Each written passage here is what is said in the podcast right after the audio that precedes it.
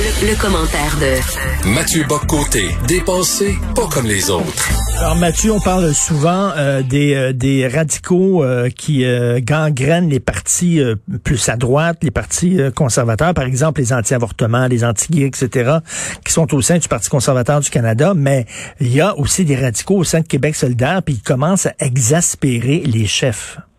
Ouais, alors c'est le, c'est oui, c'est une, forme de paresse intellectuelle quelquefois qui nous amène à oublier qu'à gauche de la gauche il y a une collection significative de, de coucous et de zigotos qui euh, passent pour des militants de la justice sociale, la justice raciale, la justice décoloniale. En fait, c'est ainsi qu'ils se représentent.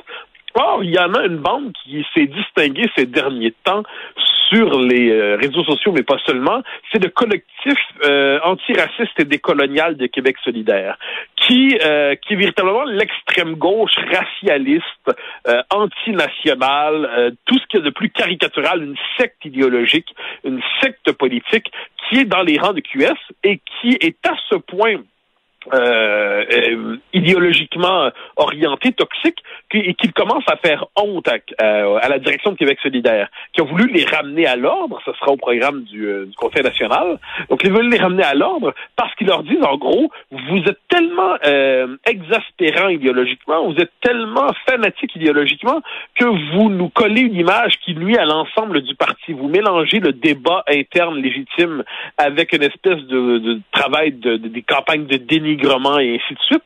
Donc, et tout ça évidemment autour de la question du racisme systémique comme hmm. d'habitude, qui est véritablement l'obsession névrotique de cette mouvance.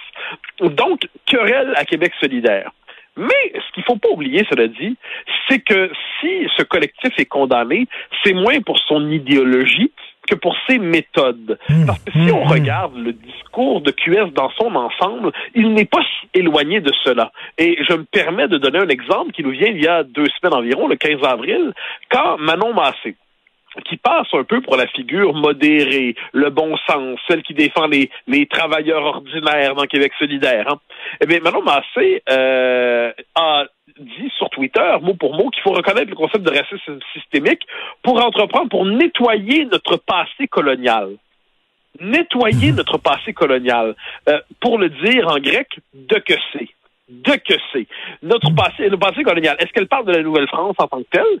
Donc, la Nouvelle-France, en tant que telle, on doit nettoyer notre passé colonial qui est la Nouvelle-France. Est-ce qu'elle connaît l'histoire de la Nouvelle-France? Connaît-elle l'histoire de la tabagie de Tadoussac? Connaît-elle l'histoire de la Grande Paix? Connaît-elle l'histoire de l'implantation des Français en Amérique? Est-ce qu'elle nous dit plutôt qu'elle parle du passé des Anglais? Mais depuis quand le, les Québécois partagent le même passé que les Britanniques en, Amérique? Le hmm. passé des Espagnols et des Portugais, peut-être. Donc là, on en comprend que Mme Massé, avant de se définir comme une Québécoise, se définirait comme une blanche. Donc elle verserait elle-même dans l'obsession raciale de ce point de vue, entre Mme Massé et Gabriel Nadeau-Dubois, par exemple, et le collectif décolonial et antiraciste ou antiraciste et décolonial, il y a différence de méthode, il y a différence d'approche. Je ne crois pas qu'il y a différence de fond sur le plan idéologique. Il faut quand même garder ça à l'esprit dans ce parti qui bénéficie d'une trop grande complaisance médiatique. Donc, euh, Mathieu, on revient à, notre phrase préférée. Euh, je, je, je, je me ris des gens qui déplorent les effets dont ils chérissent les causes. Ah ben oui, cette phrase de Bossuet qu'on qui est quand même assez euh, qu'il vaut la peine de citer souvent en effet. Donc on est euh, en fait c'est Dieu Dieu se rit de ceux qui euh, Dieu se rit des effets de ceux qui se désolent des effets dont ils embrassent les causes, je crois. Oui, Et, c'est assez fascinant quand même parce que là on est devant cette autrement dit la, la, la, gauche se fait toujours déborder sur sa gauche, l'extrême gauche se fait toujours déborder sur son extrême gauche et là ce qu'on voit querelle dans une secte. Parce que le propre de la psychologie de la mentalité sectaire, c'est le désir de la pureté idéologique. le propre de la logique euh, révolutionnaire, c'est qu'il faut toujours pousser plus loin la révolution. Et ceux qui ne suivent pas le mouvement, eh bien, sont accusés finalement de trahison, de lâcheté, de paresse, de réformisme, et ainsi de suite. Donc, dans cette espèce-là, il faut se représenter un univers mental Québec solidaire, où du point de vue du collectif décolonial et, euh, antiraciste ou quelque chose comme ça, eh bien, euh, Manon Massé et Gabriel Nadeau-Dubois représentent l'aile droite du parti. il faut se représenter un monde où Gabriel Nadeau-Dubois représentent l'aile droite de quelque chose. C'est quand même assez original comme point de vue. Mais en oui, oui, excuse-moi. Non, non, mais je, je, voulais te dire, euh, tu sais, peut-être parce que je suis allé à la pépinière Jasmin hier chercher des plantes, mais je vais te faire une métaphore horticole. Si la plante vénéneuse woke a pu pousser dans Québec solidaire, c'est parce qu'il y avait un terreau fertile. Ben absolument, absolument. Et il y, a une, y a une culture idéologique. Comme une Québec solidaire, qu'est-ce que c'est? Officiellement, c'est un parti qui cherche à se présenter comme un parti des, des, des gangs petits, des sans grades, de ceux qui ont peu, d'un parti de la gauche sociale. Dans les faits, c'est le lieu de convergence des différentes tendances de la gauche radicale idéologique au Québec. Donc, tous les courants de la gauche radicale idéologique y convergent. Ensuite, euh, comme je le dis, il y a le visage public de ce parti. Quand ils doivent se faire élire, eh bien, ils font, euh, il y a quand même, euh, la, logique électorale veut qu'on sélectionne tel tel sujet plutôt que tel autre. On se rappelle que Manon Massé, quand elle faisait campagne, elle faisait des campagnes plus souverainistes que le Parti québécois. Hein, comme s'il fallait, autrement dit, aller chercher, des, siphonner l'électorat péquiste en lui parlant de souveraineté. On n'a pas l'impression, par ailleurs, que l'indépendance du Québec est véritablement le moteur idéologique et politique de Québec solidaire. Donc, le, le terreau idéologique de QS, c'est comme si, d'une certaine manière, les départements les plus euh, excités de Concordia fabriquaient une commission politique qui aboutissait à un parti politique. Et ça, on a cette espèce de, de, tendance. Donc oui, le terreau y est favorable. Et comme je le dis, le problème est une différence de méthode. Mais moi, ce que je pense qu'il va falloir mm. poser la question à Mme Massé, il va falloir poser la question à Gabriel Nadeau-Dubois. Qu'est-ce qu'ils entendent, ces gens-là, lorsqu'ils parlent de nettoyer notre passé colonial? Il va falloir qu'on, et là, il va falloir que, qu'on soit un peu rigoureux dans les questions qu'on leur pose, parce qu'on ne peut pas se contenter de lancer des horreurs comme ça, comme si notre passé était souillé, comme si notre passé comme peuple, comme, comme nation, était un passé rempli d'ordures qu'il fallait nettoyer. Non, mm-hmm. non, non, non. Ça ne veut pas dire par ailleurs qu'on n'a pas un regard critique sur notre histoire. Ça veut dire qu'on n'accepte pas cette lecture. Et moi, je, je pense qu'il est temps de faire preuve d'autant de sévérité envers QS qu'on a fait preuve de preuve de sévérité envers les, les Éric Duhem, les Maxime Bernier et ainsi de suite. Euh, le deux poids deux mesures doit cesser. QS est un parti radical qui doit être considéré comme tel. Il faut voir c'est quoi les courants idéologiques qui circulent, c'est quoi les méthodes qui circulent, et ce qui vient de se passer avec le collectif machin, ce n'est qu'un épisode parmi d'autres de cette logique, logique sectaire. Et Manon Massé, Gabriel Nadeau-Dubois, ce sont, c'est la face présentable de Québec solidaire. Et comme l'avait dit Jean-François Lisée, il avait sorti, il avait posé cette question-là de façon très maladroite lors d'un débat, mais reste que la question demeure pertinente. C'est le seul parti dont les chefs ne se présentent pas. Ils ne sont pas chefs du, euh, de Québec solidaire, Manon Massé, Gabriel Nadeau-Dubois. Ils sont porte-parole, le chef, le vrai chef qui prend les décisions, il est, il est caché. Faut le dire. On est, on est vraiment dans un parti avec une structure, euh, pour le dire moi, qui n'est pas très transparente. Élysée, effectivement, euh, a, fait la, remarque dans un contexte tout à fait étrange. Euh, C'était la grande gaffe de sa campagne.